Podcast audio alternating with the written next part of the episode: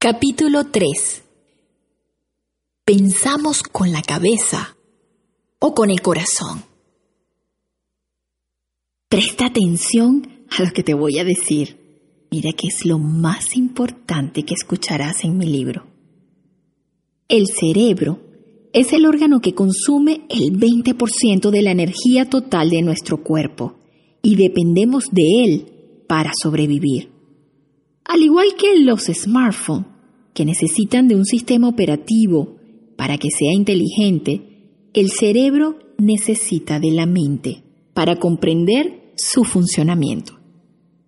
Existe la teoría del cerebro triguno, desarrollada por el Dr. MacLean en 1952, que dice que nuestro cerebro está dividido en tres estructuras que se crearon evolutivamente incorporando cada vez funciones más complejas. Las tres estructuras son instintivo, emocional y cognitivo. Ahora bien, ¿por qué es importante saber esto? Bueno, te confieso que después de descubrirlo de la mano de uno de mis grandes mentores, me repito constantemente, esto deberían haberlo explicado a detalle en la escuela, porque la respuesta de cómo nos comportamos proviene de esta explicación. Así que para reinventarnos es fundamental conocerlo si en realidad queremos lograr ser efectivos. El cerebro instintivo, o también llamado reptiliano, fue el primero en formarse y se encarga de que estemos a salvo y sobrevivamos. Es el que te hace responder de inmediato, sin razonar y actuar. Por ejemplo, tengo hambre, como. Tengo sueño, duermo. Estoy en un lugar, entonces evalúo si es seguro o peligroso para quedarnos o salir corriendo. Este cerebro es el primer filtro de información que recibimos.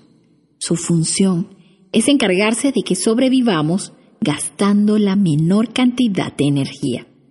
Con la evolución aparece el cerebro límbico, que es el emocional, y con él logramos un segundo filtro de la información que recibimos para traducirla en dolor o placer. Si el cerebro lo asocia a dolor, entonces lo registrará como malo para sobrevivir. Por el contrario, si lo asocia con placer, será la garantía de supervivencia. ya empezarás a entender por qué hacer dieta, ser disciplinado, empezar un nuevo proyecto es tan difícil. Tu cerebro lo asocia con dolor y gran consumo de energía. Por ende, es peligroso para sobrevivir. El cerebro emocional se va adaptando a estímulos nuevos de placer o dolor. Los registra y al estar en una situación similar, producimos las mismas emociones. Te doy la buena noticia que la codificación en esta parte del cerebro se puede modificar para desaprender, aunque hay casos en los que se experimenta mucho dolor o placer en donde es más difícil, pero sí se puede lograr. El cerebro reptil y límbico está en todos los animales y es el cerebro cognitivo o racional el que nos diferencia como seres humanos. Este cerebro es el que nos permite procesar y asimilar la información de manera lógica. Su funcionamiento actúa de último, después del intuitivo y el emocional, quedando en este orden. Primero actuamos inconscientemente para sobrevivir, de segundo respondemos desde el subconsciente para generar estímulos emocionales frente al dolor y placer, y de tercero razonamos conscientemente de forma lenta porque consume muchísima energía. Te voy a decir algo, por favor, esta vez sí es en serio. Presta atención, que de todo corazón es lo más importante que te voy a decir. Las mujeres somos predominantemente emocionales. Es decir, actuamos con el segundo filtro de información desde el subconsciente. Mientras que los hombres son predominantemente racionales, que los hace actuar desde el inconsciente para sobrevivir. Ah, con razón, ¿verdad? Seguro pensaste así.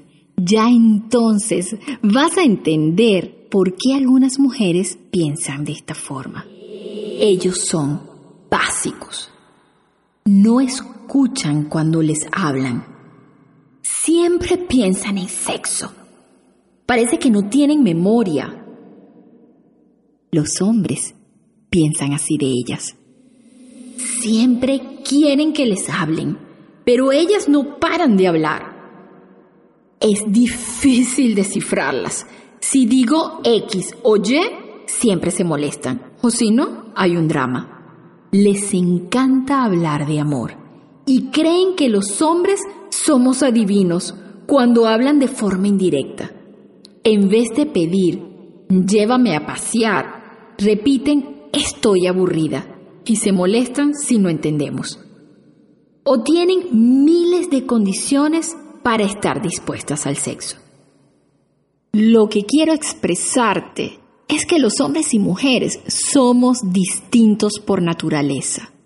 Así que desaprendamos las creencias de estereotipos y ahora que sabes cómo funciona el cerebro, en tu proceso de reinvención, construye la comunicación perfecta sin sesgos ni etiquetas.